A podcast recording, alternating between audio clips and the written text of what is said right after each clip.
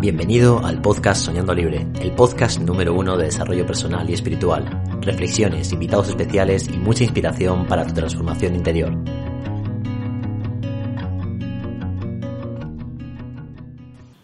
Muy buenas a todos, bienvenidos a un nuevo podcast, podcast Soñando Libre. Hoy tengo a dos amigos muy especiales aquí conmigo.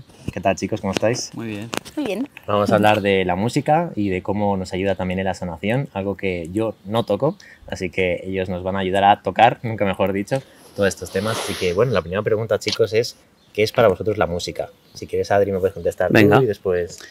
Pues la música para mí es parte de, de mi vida, de mi, de mi experiencia. Eh, llevo tocando instrumentos y cantando desde que instrumentos desde que tengo 18 y cantando desde pequeñito porque aprendí con, con mi hermana y con mi padre. Mi padre es guitarrista y mi hermana ha sido cantante toda la vida. Entonces tenerlo en casa me ha ayudado mucho. Y es una herramienta para mí de expresión emocional.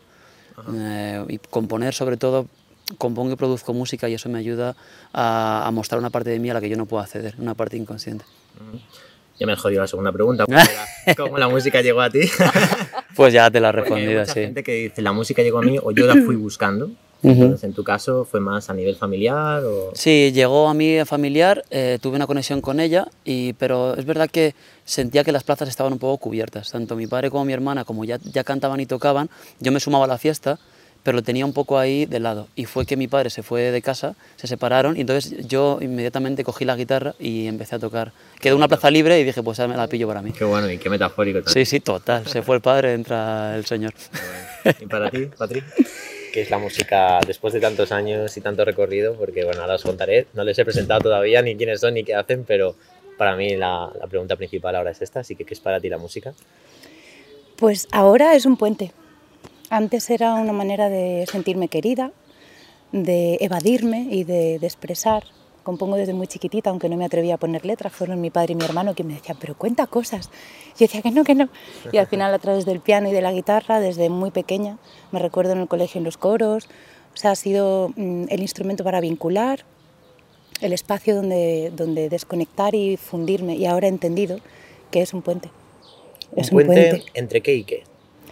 Un puente Porque los puentes en entre... principio nos ayudan a cruzar, ¿no? Mm. Entonces, ¿qué te ha ayudado a ti personalmente a, a cruzar? ¿Cómo te ha ayudado la música en tu vida? Pues me ayuda a nivel terapéutico a, a contar mensajes que necesito sacar de dentro, a expresar emociones que son como muy sutiles y que al final, pues entre una, una estrofa y un estribillo te tiene que dar tiempo a, a contar experiencias así un poquito más místicas, que también ha sido muy bonito el viaje últimamente. Puente con respecto a, a la parte más sutil de mí, pero a esos planos a los que a veces no sé cómo acceder y ocurren con la voz. O ocurren fundida tocando un instrumento y, y notar que te vas. Es que es un, creo que debe ser parecido a meditar, pero lo he expresado mucho más fuerte con la música que con el silencio.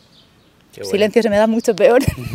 Y, y ya que estás ahora tú diciendo esto, ¿cuándo descubriste tú que podías hacer música o que cantabas bien? Fue una sorpresa porque, claro, cuando descubrimos un don, puede ser o muy sorpresa o algo incluso familiar, como decir, "Mm, pues sí, Yo creo que canté antes que hablar. No sé si esto me lo he inventado, que puede ser, que nos contamos narrativas y luego no, no distinguimos, pero creo recordar que decía mi madre que nos grababa con el Fisher Price, ¿te acuerdas? Con un, en cinta y que cantaba desde muy pequeña. De hecho, he escuchado alguna, alguna grabación y me ha dado ese sentimiento de que es casa y que es casa incluso la, la afinación y un poco ahí el- todo como muy armónico, no sé, como que forma parte de mí. Ok. ¿Y en tu caso, Adri, fue igual cuando viste que sabías cantar y cantabas bien? eh, ¿Fue sorpresa para ti o fue como algo natural? Mm, yo aprendí imitando. Para mí sería sorpresa, claro. Sí, claro, yo, nada. Claro, a- eh, yo noto que, que- Es que lo primero que recuerdo es cantar y como que Patri me instruía un poco. Es decir, yo cantaba y ella... eh, me acuerdo que me dijiste una vez, no sé si te acuerdas. Eh, yo cantaba imitando a los que me gustaban, que en principio era pues, lo que escuchábamos juntos, en plan Backstreet Boys, eh, Winnie Houston, etcétera, etcétera. Lo que oía ella yo un poco lo oía detrás. Entonces yo a los chicos les empezaba a imitar y me dijo un día, eh, encuentra tu propia voz, es que no te acuerdas de esto. Bien joven, acuerdo. me dijo, imitando eh, la voz, porque yo imitaba el timbre, ¿sabes a qué me refiero? Ya. Entonces yo creo que ella descubrió que, que afinaba, porque ella más mayor que yo, y empezamos a cantar juntos. Uy. Entonces me hacía, me hacía como pequeñas correcciones, o sea, yo nunca he sentido de, cantando solo que yo afinaba. Era como una especie de semi-mentorazgo, estando ahí ella me decía, a ver, tal, vamos a hacer esta voz, no, mantente, que te estás yendo. Entonces ya me hizo un poco de... Tenía el referente, ¿sabes? Pero yo por mí mismo no, no encontré... Qué bueno que cuentes esto, porque, por ejemplo, cuando vemos el tema del árbol genealógico, y bueno, yo a ellos les conocí haciendo esta formación de la psicogenealogía, mm, es muy bonito el hecho de ver cómo heredamos muchas cosas, unas no tan buenas, pero claro, mi pregunta, la gran pregunta es, ¿no? Porque muchas veces se dice en la espiritualidad que aquello que ves es aquello que tú eres o aquello que tú tienes potencial para alcanzar. Eh, y es la gran pregunta, ¿vosotros pensáis que este don venía porque vuestros padres, o tu padre en este caso, ya cantaba, o porque tu hermana tú la escuchabas y había algo en ti que, ¡fum!, absorbía eso, introyectaba eso? ¿O crees que ha sido a través de la práctica que tú has llegado al nivel que estás ahora mismo? Las dos. O sea, yo creo que si no hubiera tenido el referente, me da la sensación de que no hubiera elegido ese camino. Pero lo veía todo el rato y entonces era una especie de... me impregnaba. Claro, pero tú puedes haber elegido no el camino, pero ya tenías la capacidad, ¿no? ¿Y esa capacidad de dónde viene? ¿Cómo, ¿Qué crees tú? ¿Que, ¿Que, lo heredas? ¿Que lo aprendes? Yo creo que es aprendido. Aprendido, en mi caso es aprendido. Yo no noto, no noto que sea como un don. Lo que yo creo que sí que era, ha, sido mucho, mucho esfuerzo y mucha dedicación a, hacer, a, analizar canciones, a sacarlas de oído, a buscar muchos patrones y a raíz de tener todo planeado, ahí empezó a salir mi, mi, propio don más adelante, pero no creo que fuera original. Yo creo que es aprendido en mi caso. ¿Y en tu caso, cuál es tu opinión? Porque tú, yo sé que das clases de yoga de la voz, que todavía no vamos a hablar mucho de ello, es algo muy bonito, pero claro, tú dices que poco a poco te das cuenta de que cantas de manera natural. Mm. ¿Crees que si tu papá, porque tu papá canta? Sí, y mi madre también. Y, tengo la voz súper parecida a mi madre. ¿Crees que si ellos no tuvieran esa capacidad, o no la capacidad de cantar, sino de cantar bien? Lo que, lo que los que no sabemos... El oído, ¿no? Lo que hablamos de... El, que suene bien, ¿no? Eh, ¿Tú crees que lo tendrías? ¿O, lo, crees que lo podrías haber aprendido independientemente de que eh, ellos no lo tuvieran? Mm, a ver, en primera persona no he experimentado no tener el, el ejemplo, tanto para fidelizarlo como para entrenar a nivel de escucha y a nivel de voz. Pero como profe sí que he visto barbaridades de mejora. De mejora. Claro, gente que aparentemente no tiene oído o que el color y la calidad de su voz está a un 60. O sea, yo lo que sí puedo escuchar es más o menos hasta dónde puede llegar el potencial. Entonces, en el alumno sí he visto una progresión, un destape, un ir quitando velos, eh, mejorar el color, el timbre, el brillito, el armónico, se puede conseguir. Y el oído, que hay gente que no tiene nada de oído y con Tomatís y con las clases es como que sufren un periodo de afinación y de repente algo pasa ahí dentro. Para los que no sepan lo que es Tomatís, cuéntales un ah, poco lo que es. Pues Tomatís es un sistema de neuroestimulación musical que desarrolló un otorrino eh, que acudían los cantantes a él con algunas dificultades para emitir algunas notas. Entonces creó una especie de sistema de escucha en el que el sonido, la música en unos cascos y en un sistema preparado te entra a la vez por el óseo que por el aéreo. Y entonces es como que por el oso. Yo me acuerdo que cuando me lo dejaste me hacía un agujero en la cabeza. Sí, sí, sí, sí. en fin, el chakra corona mejoró bastante. Claro, se abrió a base, de, taladradora. No, pero me parece curioso, digo, aparte de la música clásica, que era... ¿Es todo música clásica o no? No, también hay campanarios, cantos de monjas, de niños, pero está enfocado a... Claro, aparte de la música en sí misma, ¿cómo, cómo, o sea, ¿qué, conoces tú? Porque, ¿Por qué el cuerpo a nivel físico accede al timbre, al volumen, al sonido y qué, cambios produce eso a, través del tomatis? De, esto sé poco, la verdad, porque tengo el, nivel de iniciación con el que he podido prestar la máquina a la gente que lo necesitaba, pero lo poco que he experimentado en mí, yo creo que tiene que ver con la vibración, tiene que ver con el retumbe interno, tendrá que ver también con las partes internas del oído y eh, es un sistema de gimnasia. Si tú estás todo el día dándole al bíceps, al final el músculo crece. Si tú estás entrenando la discriminación auditiva, porque la máquina te corta los agudos, te quita los medios, te pone los graves, entonces de alguna manera no es eh, placentero escucharlo, no se escucha para que te guste, se escucha para que te pille totalmente desprevenido y, y ante esos cambios el oído se afina y entonces si amplificas la escucha, pues puedes percibir el mundo de otra manera. Qué bueno, qué bueno. Es algo que realmente me encantaría tener en la escuela, así mm. que ojalá algún día la tengamos. Y Adri, para ti, me gustaría preguntarte algo más íntimo y es, ¿cuál ha sido, si lo puedes compartir, ¿eh? lo, que tú, lo que tú quieras compartir, cuál ha sido tu momento más oscuro que la música te ha sacado de ahí?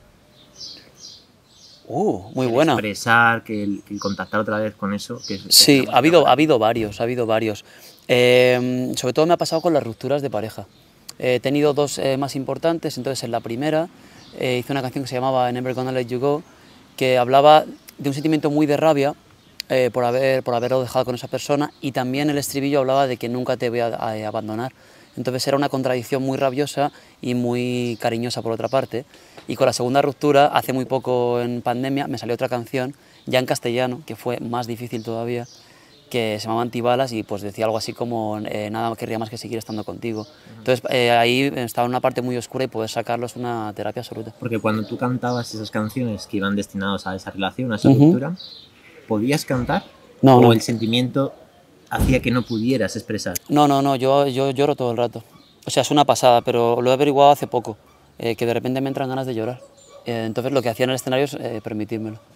Wow, delante de gente. Sí, sí, sí, totalmente. Entonces es una, ahí es donde empezó a abrirse la Qué compuerta. valentía, porque para mí cada vez nos estamos acercando más a abrirnos a sentir vulnerabilidad. Y Sí. la vulnerabilidad es de los valientes, en realidad, abrirnos a eso. Mm, Ahí empezó, eh, fue la primera piedra y ahora ya a nivel personal lo puedo hacer, pero empezó en un escenario. Y luego sigues, no te bloquea del todo, puedes seguir luego cuando ya para esa, esa catarsis emocional. o No, no, me emociono, lo muestro, eh, se pasa un rato, pero, pero tengo que parar, o sea, no, no consigo trascenderlo, pero me gusta, porque me parece una imperfección que yo creo que quien venga a ver un show le puede interesar. Y si cantas esa canción de tu primera ruptura Ujú. de hace ya muchos años, cuando la cantas, ¿ya no sube la emoción? La primera no, tanto, la segunda todavía un poco, pero se van diluyendo. O sea, sí que se conectas con la, mismo, la misma energía, pero ya está más trascendido, pero cuando la acabas de componer y la cantas, a mí me dura tiempo. Es que claro, con la música estás poniendo to- todo, todo el sentimiento. Dicen que el sentimiento es la, la conjunción de emoción más tu proceso analítico de eso, tu pensamiento. Y claro, eh, es como entrar en catarsis y yo hago mucho el ejercicio en terapia de dile a tu mamá lo que sentías, dile a tu mamá, pero claro, aquí le pones más todavía sentimiento porque le pones ritmo, le pones afinidad y claro, Sí. entras como cuando quieres una persona que quiere tocar la batería y no está acostumbrada a hacer cuatro ritmos a la vez, ¿no? Total. Y es como, ¡ah! Y la voz conecta mucho con el corazón y a mí eso me costó entenderlo. eh, porque eh, una cosa es ejecutar, que puede ser un, un ejecutante, pero luego si haces algo que te toca, o ta- cantar algo de otro, pero que es pasa por ti, te genera emoción. Y eso es lo que yo. yo creo. Yo sé que los dos, esta pregunta va para los dos, Ujú. primero si quieres tú, Adri. Vale. Eh, habéis hecho cosas a nivel profesional eh, muy tochas, a nivel musical, habéis Ujú. viajado mucho, habéis cantado en muchos sitios. ¿Cuándo habéis decidido, que no lo sé si lo habéis decidido, que el camino profesional típico de ser cantante, de llenar conciertos, no era lo vuestro o estáis todavía en ello? Eh, y también un poco que habéis visto de ese mundo que, que dicen que es muy oscuro a veces. La Vale. popularidad, la fama y todo lo que se mueve por detrás que no tengo ni idea. A ver, yo he ido de abajo a arriba. Digamos que yo eh, empecé a hacer mi propia música relativamente pronto, entonces veía que no tenía la misma repercusión que cantar eh, covers de otros, pres- presentarme a programas. Yo desde muy pequeño sentía en contra de lo que yo observaba en mi entorno que ese no era el camino.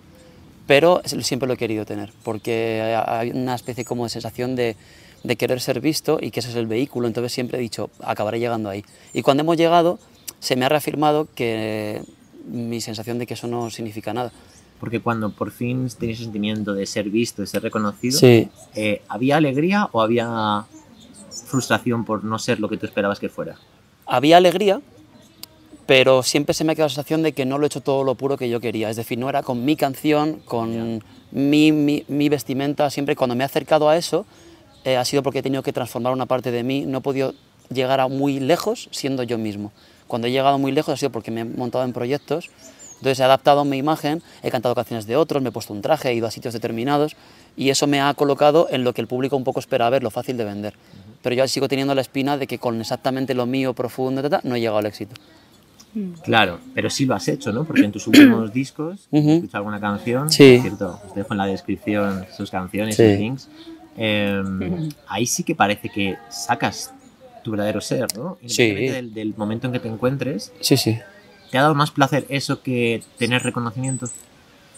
Querría haber las dos cosas a la vez. Me hubiera gustado, siempre me gustaría hacer lo mío, que es la- el mayor grado de pureza que siento y que eso fuera reconocido. Y te mentiría si digo que no. O sea, de primeras me saldría decirte que no, que no hace falta. Pero ando siempre en busca de eso, no sé por qué, pero siempre está detrás. ¿Y qué crees que ha faltado? Porque bueno, tú y nosotros hablamos mucho Sí. de Ladrillo, de Sí. tal, si somos co-creadores, mucho con el tema. La voluntad. Entonces, eh, un músico nace, un músico se hace en este caso. Eh, pero no, el- no lo que os he preguntado antes de si, si puedes cantar, si lo heredas o no, sino es esfuerzo, esfuerzo, esfuerzo hasta que llega o tú crees que está un poco destinado al tema? Yo creo que hay una parte que no está para mí y hay otra parte que creo que no me he esforzado lo suficiente, que creo que no, no, no he echado un órdago. Me he acomodado y cuando he tenido un pequeño sufrimiento he dicho, ay, ves, no está para mí, como un poco sufriente y no, con, no, no una resiliencia de otra vez y otra vez y otra vez y a pesar de esto lo hago para mí, sino que al estar la respuesta fuera, al haber una pequeña decepción fuera, Ya. decía, pues me bajo. Ya. Entonces es intermitente. Yo creo que la, la- la disciplina de seguir y de seguir a pesar de todo, creo que eso al final te lleva, te lleva a sitios. Ok. Tú, Patri, bueno, eh, tú estuviste en una edición de Operación Triunfo. Claro, ahí estás delante de millones de personas que te ven por televisión, eh, de la noche a la mañana, pues mucha gente te conoce. ¿Cómo es ese proceso a nivel interno? Porque, dado que estamos hablando de, de camino de desarrollo personal, Mm. ¿y cómo fue para ti el tema de que eso te llevara más o menos a quizás ser cantante profesional, que la gente te conociera, todo eso? A ver, lo curioso en mi caso es que empecé a cantar a los 18 y hice muchísima orquesta, grupos de versiones, coros para gente muy famosa, entonces estaba siempre de intérprete. Y entré a Operación Triunfo con 27, pero estaba de prota en un musical. Estábamos con los ensayos finales y el, me acuerdo que el 27 de mayo me dijeron, llega el casting final de OT y sois 50. Y yo hablé con los de mi musical y les dije, "Eh, creo que no voy a estrenar, porque tengo la corazonada de que voy a entrar. Y tuve que dejar el musical, llegamos al acuerdo de que no me pagaran, obvio, y me fui a Barcelona sin saber qué iba a pasar. Y entre 50, yo todo el rato tenía, ¿verdad?, una especie de certeza de que iba a entrar y que iba a ser una experiencia muy poderosa para mí. Poderosa en cuanto a acercarme a, a lo que se, se dice que es el éxito profesional. Trabajar de eso, mejorar el caché y tener más curro. Y no estar cantando copla, cumbia, salsa, porque al final la parte or- de orquesta la agradezco mucho y me dio la batalla y la fuerza, pero no eran canciones que me tocaran el corazón. De hecho, si luego hablamos del método, eso es lo que ha pasado. Que a medida que se ha ido combinando el, canciones propias y escribir, ahí pasan cosas. El corazón y la boca es que estalla en luz y ya ahí viene el proceso que tenga que venir. Entonces, con respecto al cambio interno, para mí fue un golpetazo, una decepción, porque me veía como muchas, muchas galas. Yo ya venía trabajando, ya estaba había hecho un montón de experiencia, entonces dominaba el escenario, dominaba mi voz, no tenía miedo, no tenía problema con la exposición y tenía, yo creo que demasiada confianza, igual incluso una soberbia, un ego que me tiraba así hacia la experiencia. y me acuerdo que mi padre me dijo antes de entrar que te ocurra y que te suceda lo que te convenga. Y pasó lo que me convenía, que hice la gala cero, al final entré, hice la gala 1, no escogí el repertorio, no escogí eh, lo que yo quería cantar, no lo disfruté mucho y me echaron. Y aprovecho para contar la hora que hace muchos años no me atreví, ya sabía que me iba a ir. Entonces, decepción absoluta, ni jurado, ni voto, ni teléfonos, ni nada. El miércoles ya me acuerdo que los bailarines me hacían, te vas. Y además no podía decirlo porque había unas cláusulas de un montón de pasta y cuando salí aproveché que me regalaron un coche para venderlo y con eso hacer una canción que se llamaba Dime que sí, Que hablaba sobre las discográficas, el abuso, los contratos, era como, ¿qué está pasando aquí? No se está valorando. Es muy oscuro ese mundo, es decir, hay mucho abuso por parte de discográficas y demás. A lo mejor ahora no sé cómo está porque habrá cambiado mucho desde Es tú que ha entraste. cambiado mucho, sí. Ahora el internet, tal, supongo que será otro mundo. Pero, ¿qué, qué- qué creéis vosotros a nivel? O sea, cuando alguien entra, ¿creéis que es un chasco el que se lleva o, o puede vivir de ello si realmente es bueno? Es decir, eh, porque por ejemplo, cuando eres escritor, yo escucho a un montón de escritores ahora que yo quiero escribir un libro, de que es que las editoriales es que se llevan todo, es que es muy difícil, ¿no? Que, que un libro llegue. Pero en es el que- caso musical, ¿cómo es? ¿Qué es entrar? Es que esa sería la pregunta, entrar y entrar a dónde. Eh, yo he esta- he estado de corista con Yadam, que es un mulato encantador, que me gusta mucho su música, que estaba firmado con Universal y no parábamos de hacer bolos y, y estaba con una discográfica, pero los bolos los tienes que llenar tú, Todo ahora, día de hoy, es más difícil aún. Las redes tienen que estar petadas, tienes que tener ya una ola de gente que te sigue, tienes que llenar el garito. Si puedes, te haces el cartel, te haces la producción, eliges el repertorio, lo produces, lo cantas, lo grabas. Entonces, ¿qué- realmente, ¿qué hace una discográfica? Igual digo esto. Poner la mano, así. Claro, digo esto porque no estoy en una y no sé cómo sería ese camino, pero la gente que he tenido cerca no, no dice que pongan un, un camino de rosas. Simplemente te acompañan con un nombre muy potente y con una firma y te abre determinadas puertas. Pero yo he sacado mi disco con mi dúo a solas, con Sergio, hemos hecho 8.000 millones de bolos, hemos vendido muchísimos discos y nadie lo sabe y no teníamos discográfica. Incluso autoeditarte un libro, ahí es donde creo que entra el destino, la voluntad y todo este mejunje Ya, que hablamos ya. siempre. Pasa lo que tiene que pasar y llega quien tiene que llegar y probablemente, y lo hemos visto hace poco, al hacerle mi hermano el podcast a mi padre, él experimentó un, pues, una decepción también y un casi llego pero no, un ah, estoy tocando el éxito pero llega el fracaso. Entonces, ¿por qué no? Asumir también que no hay que llegar a determinados ¿Crees escalones. que lo estáis repitiendo? Yo le he dudado un montón, pero si es que se repiten hasta los nombres. Sí. Tony Cruz, Tony Luz, no sé cuánto, y que sí, que... Ah, venga, hombre, es que es muy fuerte. Me da hasta risa el juego y de hecho hemos empezado a plantearnos hacer cosas juntos musicalmente para ver si había que subsanar algo ahí y trascenderlo o es que realmente estamos en un punto de vaguería, de no inversión, de no ir al 100, pero es que he dado mil bandazos. La música al final para mí no es qué pasa con ellos, sino qué está pasando dentro Mm. y qué aportas. Esto también. Qué bueno. Adri, Sí. mm, una pregunta difícil. Vale. Oh, ya. Hay, hay una leyenda que cuenta que, que la humanidad se creó a través del sonido, de la vibración. La música, ¿cuál es su objetivo en la humanidad para ti? Vamos a ver, la música, ¿cuál es el objetivo de la humanidad? Yo creo que es eh, conectar unos con otros, alinearnos con diferentes fre- eh, frecuencias ah, y olvidarse de, de uno mismo, o sea, conectar con el todo. Entonces hay diferentes estilos, se puede hacer a través de lo- del rítmico sexual, a través de lo sublime eh, y la música que canta la naturaleza, a través de ritmos muy rápidos, eh, a través de ritmos muy lentos, a través de la emoción del desamor, del amor. Entonces son como un catálogo de colores y de frecuencias que te hacen que te borres y te entregues a algo más. Es un, un modo de espiritualidad, yo creo. ¿En tu caso qué opinas? ¿Por qué existe la música? ¿Cuál es su función aquí? Evidentemente a todos nos ha tocado la música, da igual, mm, yo creo que a todo el mundo alguna canción alguna vez le ha animado, otras le han Mm. ayudado a entrar en contacto con esa melancolía. ¿Por qué existe la música? ¿Qué, qué, qué función tiene en nosotros? No te lo sabría decir lo que la, la música, la función que tiene, pero sí sé que todo es rítmico y que todo es sonoro. Entonces no es qué canción escucho y qué me toca, sino que ahora mismo, desde hace un rato, estoy todo el rato escuchando los pájaros. No lo puedo evitar. Estamos escuchando el sonido del agua, de los árboles, el viento, o sea, todo tiene un susurro y todo tiene una melodía, incluso nuestra voz. Ya somos melódicos en sí mismo y todo, no sé. Luego a esto le pones una letra, un contexto y cuentas una historia concreta y ¡pum! se convierte en canción. Qué bueno de contar historias, ¿no? Es que para mí es el canal, es que lo he descubierto. A medida que pones tus letras que es propias, mágico, es un viaje. Eh, nosotros que estamos ahora grabando podcast y demás, es muy bonito porque nunca sabes quién va a escuchar eso que tú haces, eso que tú escribes, eso que tú Exacto. narras. Y Exacto. sobre todo la Mm. música que es pura inspiración, no sabes quién por la noche se va a poner tu canción, ¿no? Mm. ¿Os ha pasado alguna Ay. vez que alguien os ha dicho de repente, oye, que yo te escucho, tal, algo así? Sí, sí, sí. Y dices, ostras, macho, qué, qué bonito, ¿no? Sí, sí, sí. Y algo que yo he creado, ¿no? tú hablabas de creatividad en tu podcast, ¿cómo, cómo resuena con la creatividad y la música en vosotros? Quería contarte una cosa que se me ha quedado pendiente y creo que es importante, que es que cuando estamos creando una letra o una melodía o una canción, aparte de poniéndonos muy místicos y muy cósmicos, eso nos viene a buscar, porque yo lo he sentido así muchas veces, es como medio canalizado, es que se queda encapsulado lo que tú sientes cuando lo haces. Y es por lo que se, se, se vuelve a reproducir, se vuelve a cantar en conciertos y a muchos artistas igual necesitan ese velo de anestesia para no dejarse arrastrar. Pero es tan probable que si estás cantando y contando algo te lleve ahí. O sea, Claro. yo, yo creo que eso va de la mano.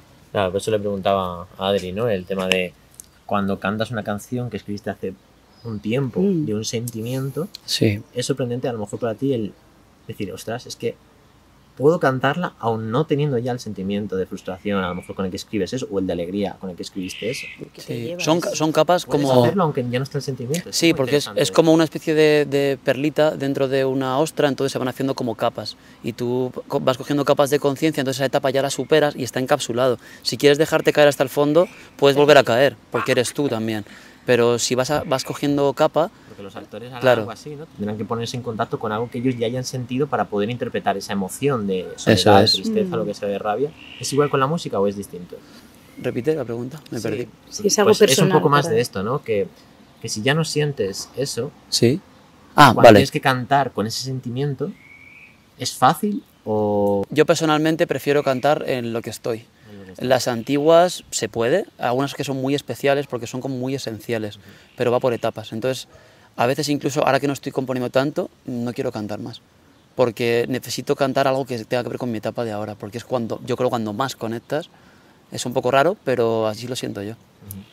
Y bueno, esta pregunta también es para los dos, para Sí. que me contéis un poco en los proyectos que estáis, pero sobre todo es cómo veis que, no en vosotros que ya cantáis, que ya hacéis música, sino en gente que no está tan acostumbrada cuando van a tus clases o cuando tú tienes gente que, pues yo qué sé, les inspiras y lo intentan y tal. Ujú. ¿Cómo les ayuda a las personas, sobre todo a nivel terapéutico y a nivel de crecimiento más evolutivo, más espiritual?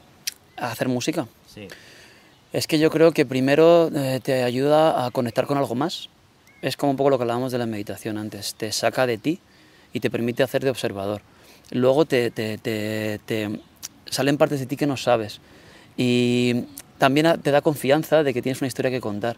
Y que lo que tú has sentido, aunque creas que no, eh, lo compartes con otro y el otro te dice, a mí también me ha pasado. Es decir, el desamor, la ruptura, el cariño, es una especie de conector. Sales de esa soledad ¿no? que a veces sentimos. Claro, en plan, nadie se va a sentir como yo, habiendo, en este caso en el que me ha pasado esta historia con una persona que me obsesioné, y lo cantas y te dice otro, yo también. Entonces eh, dices, vale, pues estoy unido con, con los demás. Qué bueno. Sí. qué bueno. En tu caso, pues llevas ya tiempo con Equia de la Voz, ¿no? Mm, te iba a contar, sí. Eh, yo le llamo el yoga de la voz, que tú al principio también lo llamas así, no sé si lo llegues llamando así. ¿Qué, qué- O sea, yo, yo he llevado amigas mías a, a tus clases y demás y me cuentan, es que es maravilloso porque no me atreví a expresarme y me atrevo... ¿Qué hacen que la música les mueva para poder expresarse? Porque hay gente que está súper cerrada Mm, y a lo mejor el cantar les es más fácil que el tener una conversación. totalmente. Eso es lo que pasa. Que vuelves al niño. El niño no tiene que explicarse las cosas. Está en el disfrute. Y la música tiene como una especie de...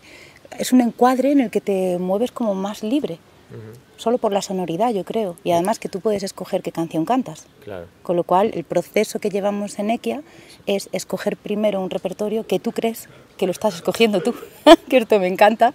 Les pido siempre vale, 10 vamos a entrar, canciones. Entrar, vamos a entrar en eso que acabas de decir. o sea, tú sientes que todo lo que elige la gente para cantar no es porque diga, ay, es que de pequeño me gustaba esta canción, sino porque algo, aunque sea inconsciente, le hizo Totalmente. conectar con esa letra, con esa música. Total. Es que me total. pasa una cosa y os lo quiero preguntar. Eh, yo a veces escucho mucha música en inglés y Mm. no entiendo lo que dice. Porque yo siempre digo, no, es que a mí me gusta la voz o me gusta el ritmo. o- Pero a lo mejor después sí que hay algo. oculto ahí, ¿no? Tradúcelas, que vas a flipar. Mm, Cuando después, cuando esa canción ya ha conectado contigo y a nivel inconsciente sientes una atracción por esa voz o por esas letras, yo una vez hice el ejercicio de traducirlas, porque mi hermano, por ejemplo, compone, escribe y Es que canta en da- da inglés. miedo, ¿sabes? Sí. Es que Porque- alucinas lo que te encuentras. Dices, dices, o sea, insultos y cosas, y dices, hostias, yo pensaba que estaba cantando la alegría. ¿sabes? amor, amor, sí, sí.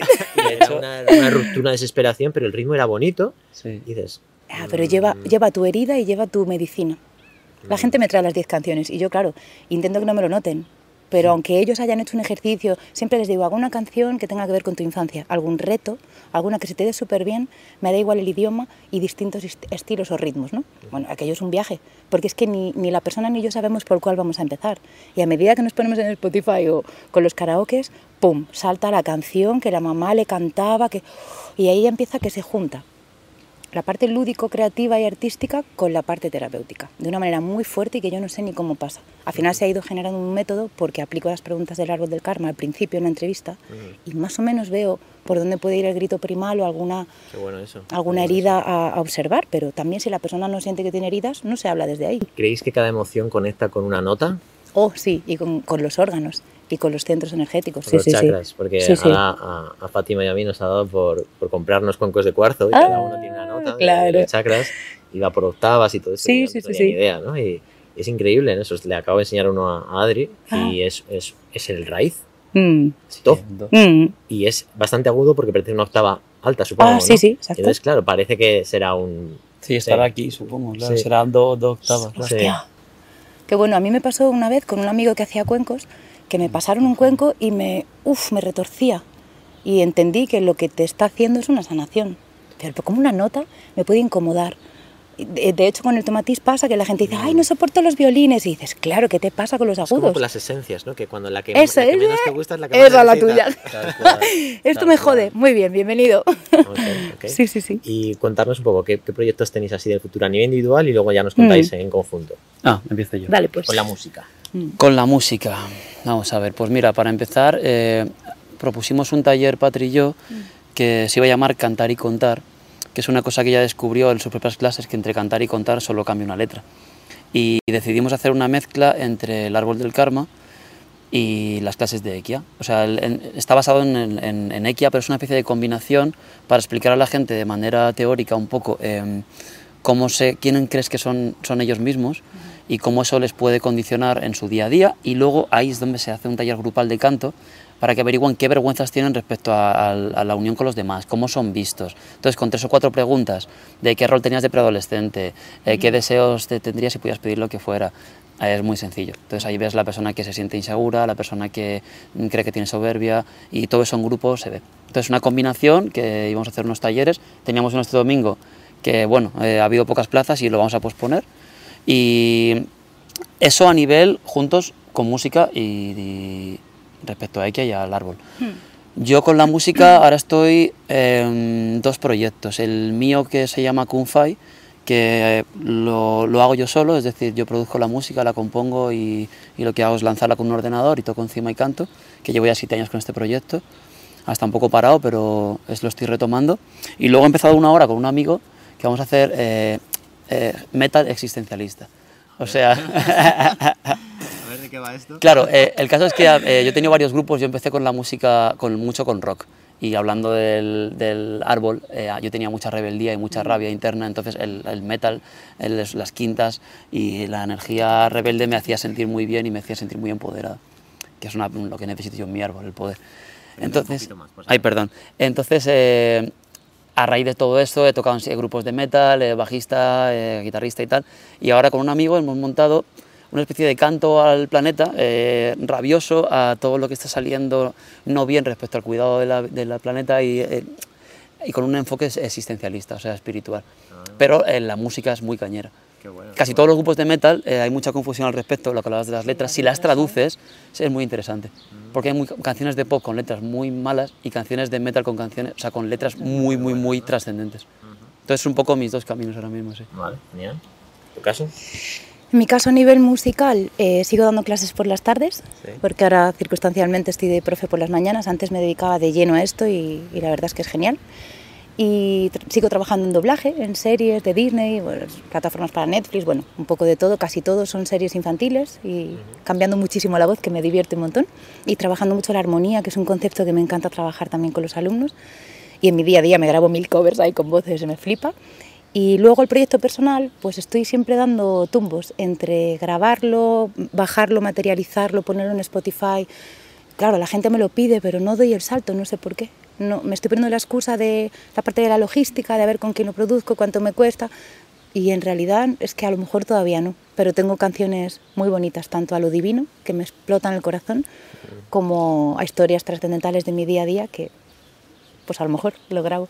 Vale y para la gente que quiera hacer Equia de la voz contigo, hmm. em, para que ellos sepan un poco y en qué me va a ayudar, eh, qué les puedes decir un poco, qué cosas has hmm. visto, supongo que habrás visto de todo, ¿no? Todo tipo de cambios. Sí, sí, sí. Pero, o sea, cuando tú empezaste con, con el yoga de la voz, ¿con qué objetivo lo hacías?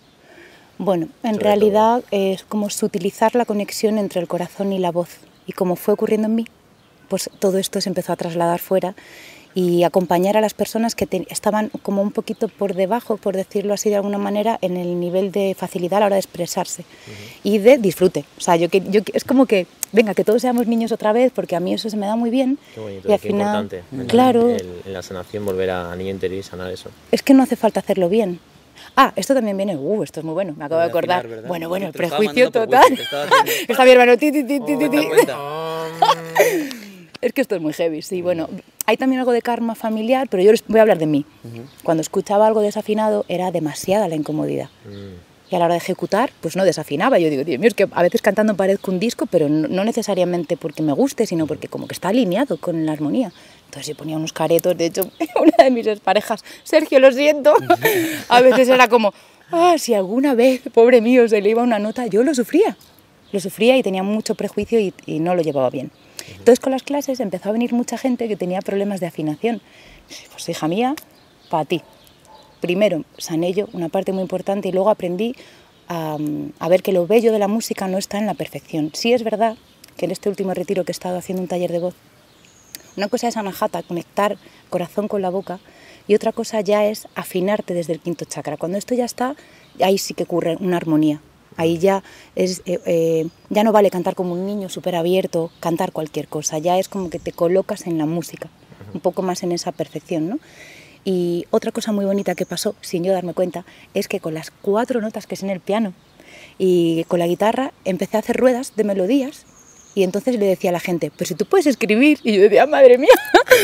Todo el mundo que viene a mis clases compone sus propias historias. Hemos trabajado abortos, duelos de rupturas, fallecimientos, eh, heridas de pequeños, de decir, es que esto me jodió muchísimo. Aparte de unas psicomagias así más sencillas, hacerte una canción donde te cagas en la puta muy fuerte porque algo te ha dolido, Ajá. o donde te rompes de amor, de gratitud, Mm, bueno, Te libera. te te, libera. te lo pones y te, te da el chute y luego aparte, eh, objetivo de mis clases, lo que hagas lo compartes. Y entonces ya... Eso es muy importante porque eso es lo que te iba a preguntar. para el ¿no? resto. Es el, el luego escucharte. eh, todos sabemos que luego nos escuchamos diferente a cómo te escuchas tú internamente. Bueno, sí, sí, sí. Total, Claro, es que total. Eh, sobre todo cuando cantas, si no estás, no estás en el canto, no estás en la música, ¿cómo, cómo es la gente cuando se abre a, a cantar y ver que pueden o no pueden afinar? Hay mucha frustración ahí. Sí, ¿Cómo lo mucha gente no lo soporta, eh, autoverse a sí mismo.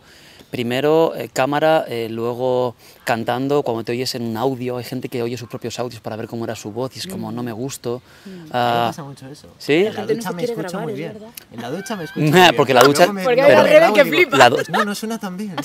La ducha tiene, los azulejos hacen, una, hacen a muchos armónicos y tiene muy buena reverb.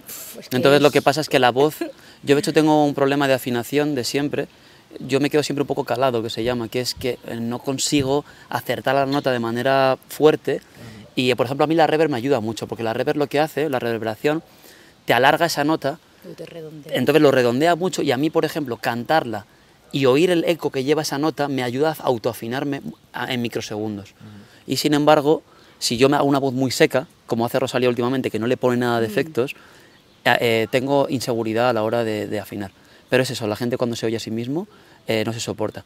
Y yo lo que he aprendido es que, o sea, yo me veo en cámara después del podcast y yo y me río porque no me reconozco, no sé quién soy, pero me río de eso. Pero qué bueno es eso, ¿eh? Qué bueno es no saber quién eres. Bueno, chicos, pues muchas gracias por inspirarnos. Nos atrevemos A ti, por ir Dios. con aquí A ti, a ti. a ti.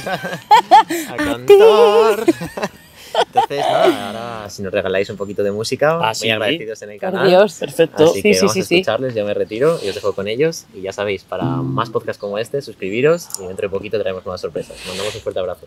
Pues nada, para todos los que queráis cantar y contar y hacer talleres de voz, solo tenéis que buscar equiadelavoz.com y ahora os vamos a regalar esta canción que se llama Hermanos, que es la primera que hemos hecho juntos.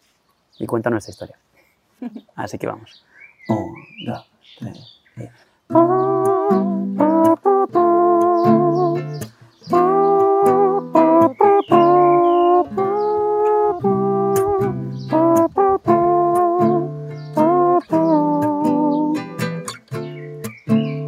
Semillas del mismo esqueje,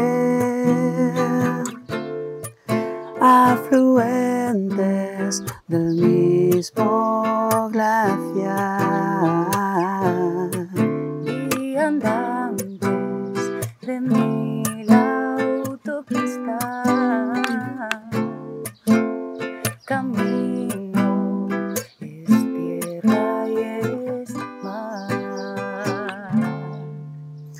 Las mismas maneras de siempre. Distinto comienza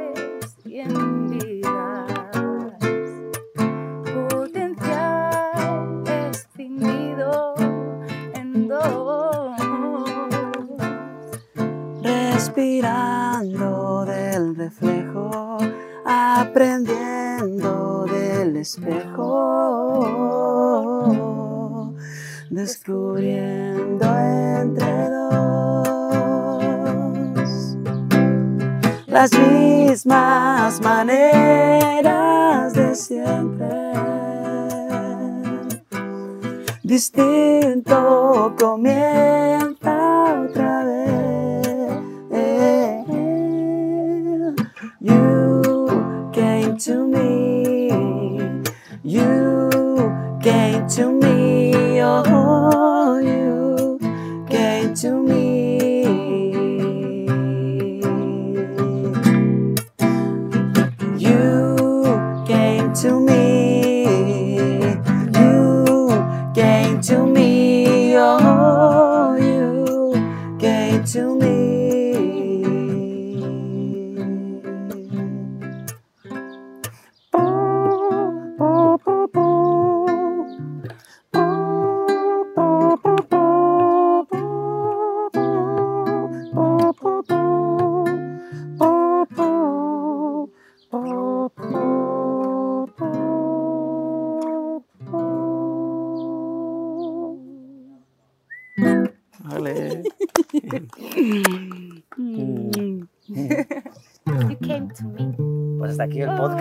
Espero que os haya gustado aquí el, par de ellos que cantan, vamos, gustan, salen llorando, se emocionan. Así que nada, espero que os haya gustado y apuntaros a, a Ikea de la Voz, escuchar a Kunfai, ¿no? Sí, eso. Mm. Y nos vemos en próximos capítulos. Un fuerte abrazo para todos. Adiós. Chao. Pablo. no, corta, corta.